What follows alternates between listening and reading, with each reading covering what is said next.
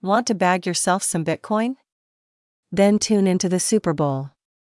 Or, more precisely, catch a commercial airing during the US's National Football League final, taking place on February 13th. Even the Super Bowl hasn't escaped the cryptocurrency trend.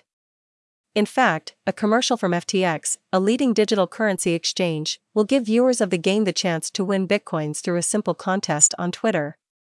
The exact time the commercial airs will determine the amount of bitcoin the four winners will receive.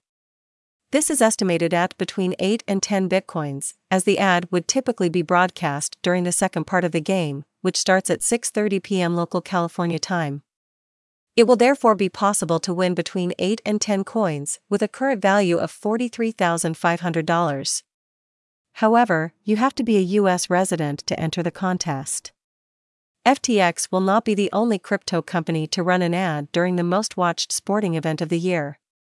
Crypto.com, which recently bought the Los Angeles Lakers stadium naming rights, has purchased 30 seconds of airtime for a cool $6.5 million digital currency companies seem to be increasingly drawn to the world of sports.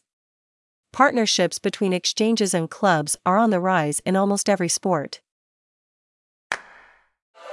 ETX Studio.